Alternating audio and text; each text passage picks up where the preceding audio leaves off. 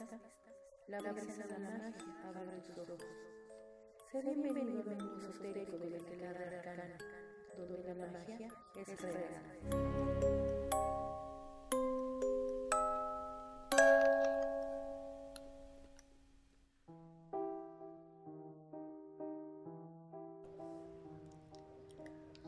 Saludos seres de todas las dimensiones. Yo soy la princesa Altía y desde otra dimensión nos saluda Sabrina Knight. Les damos la bienvenida al círculo mágico del aquelarre arcano. Hoy les platicaré de algo que casi todos hemos sentido, los presentimientos. Les platicaré algunas leyendas y empezaremos un tema fascinante para mí, los dioses griegos y su relación con otros dioses. Sin más, comencemos.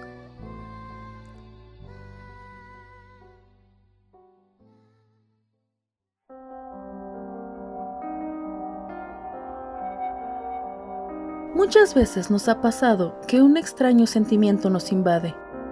No ir por un camino en específico o no hacer algo que ya teníamos planeado, aunque esto signifique perder dinero.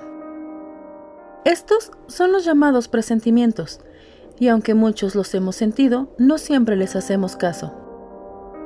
Presentimiento significa tener un sentimiento sobre algo antes de que esto suceda.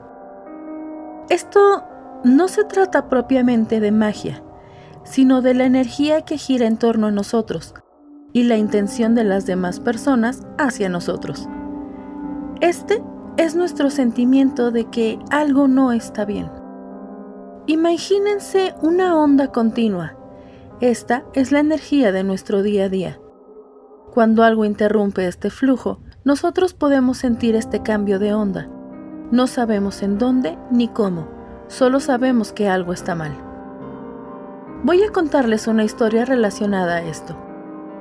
La siguiente historia es tomada del libro Leyendas de Fantasmas y Casas Embrujadas de José Luis Martínez Jiménez.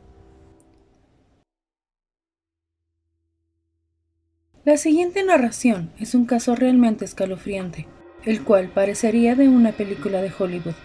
Sin embargo, es un suceso real ocurrido en 1930 y el mismo que hasta el momento no ha sido resuelto. Es decir, hasta el momento es un enigma lo que sucedió a un poblado ubicado a la orilla del río Angikuni en Canadá. El misterio fue descubierto por el señor José Label en el mismo año de 1930. Era una época de invierno y como usted sabe, en estas zonas es muy cruel, ya que las temperaturas descienden demasiado y casi todo el día es obscuridad. Pues bien, José caminaba con su trineo sobre la nieve. Se sintió un poco cansado y decidió ir al poblado que está cerca del lago Angikuni. Cuando ya estaba cerca, empezó a sentir un temor raro, una sensación de pavor y deseos de huir. Sin embargo, cuando ya estaba entrando al pueblo, le pareció raro que ningún perro ladraba. Algo había anormal. Llegó y no encontró persona alguna en las calles. Estaba desolado. Las chimeneas, que siempre estaban encendidas, ahora no emitían humo alguno. Esa soledad lo llenó de miedo y angustia, por lo que empezó a gritar, a ver si alguien le contestaba. Pero fue en vano. Se introdujo en varias casas y negocios, pero estos estaban vacíos.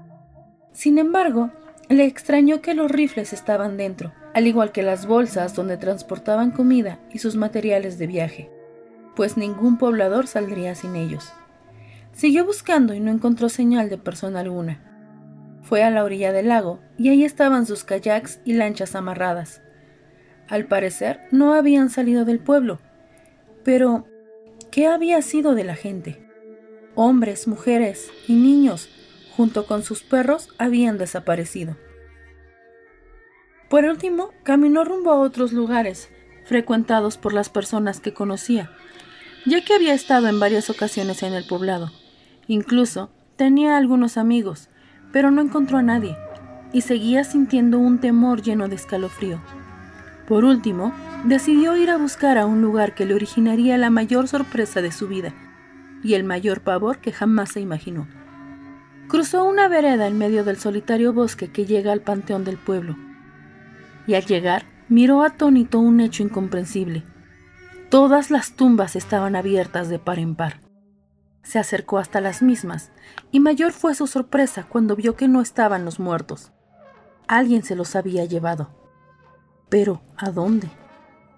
Nunca nadie lo supo. Tan pronto como pudo regresar al pueblo y usando el telégrafo, envió un mensaje a la Real Policía Montada de Canadá, avisando lo que veía.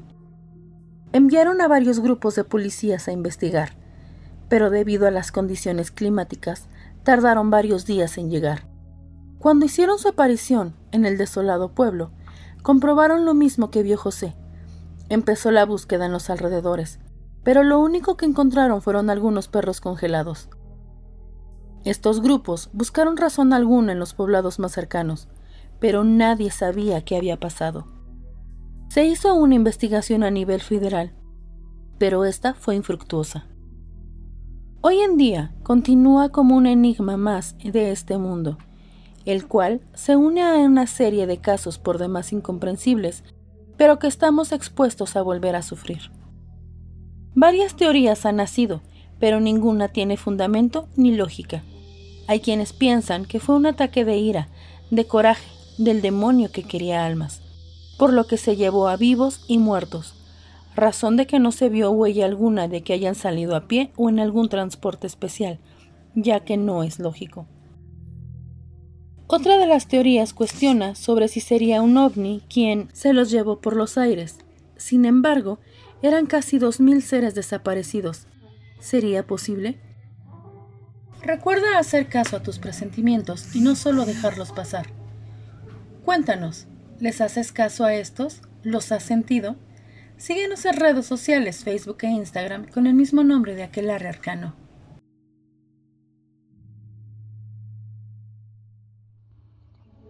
Aquelarre arcano. Cuando se habla de mitología, siempre se piensa en la griega, y aunque muchos conocemos a los dioses principales, no se conocen del todo al resto. Y siempre me he preguntado por qué o cómo es que se determinó qué dios es de qué. A pesar de que tenemos una idea más o menos clara de esta mitología, es interesante lo parecido que tiene con otras mitologías, así que iremos poco a poco analizando a estos dioses. Empezaré hablando sobre los tres dioses mayores de la mitología griega, Zeus, Hades y Poseidón. En la mitología griega existen estos tres dioses que se repartieron el mundo.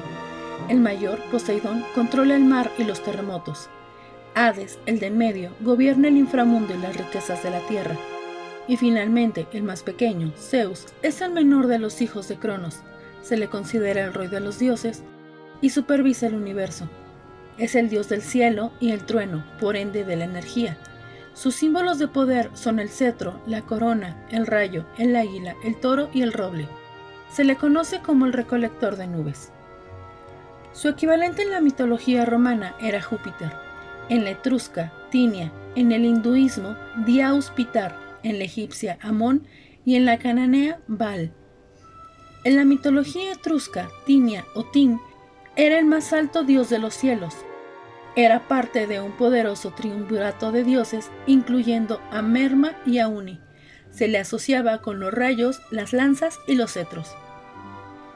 En la primera religión védica, previa a la religión hinduista, Diaus Pita era el padre de los cielos.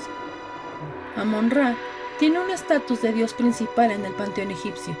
Ocupaba la posición de divinidad trascendental, creadora de sí misma por excelencia era el dios de los pobres y de la piedad personal.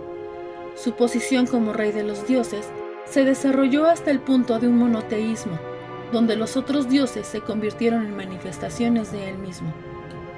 Baal, que significa amo o señor, es una antigua divinidad de varios pueblos situados en Asia Menor y cerca de su área de influencia. Babilonios, caldeos, cartagineses, fenicios, filisteos y sidonios era el dios de la lluvia, el trueno y la fertilidad. Como podemos notar, estos dioses bien podrían ser el mismo, pero con diferente nombre de acuerdo a la cultura que estudiemos. A mi punto de vista, esto es demasiada coincidencia para ser una coincidencia. ¿Qué piensas tú de esto? Cuéntanos en redes sociales, Facebook e Instagram con el mismo nombre de Aquelarre Arcano.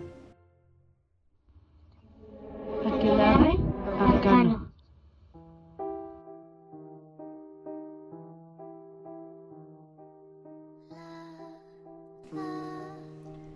Hemos llegado al final de esta misión. En la siguiente seguiremos analizando a los dioses. Hoy nos despedimos con una frase que dice, no hay que ver para creer, sino que hay que creer para ver. Así que crean en lo imposible y recuerden que la magia es real.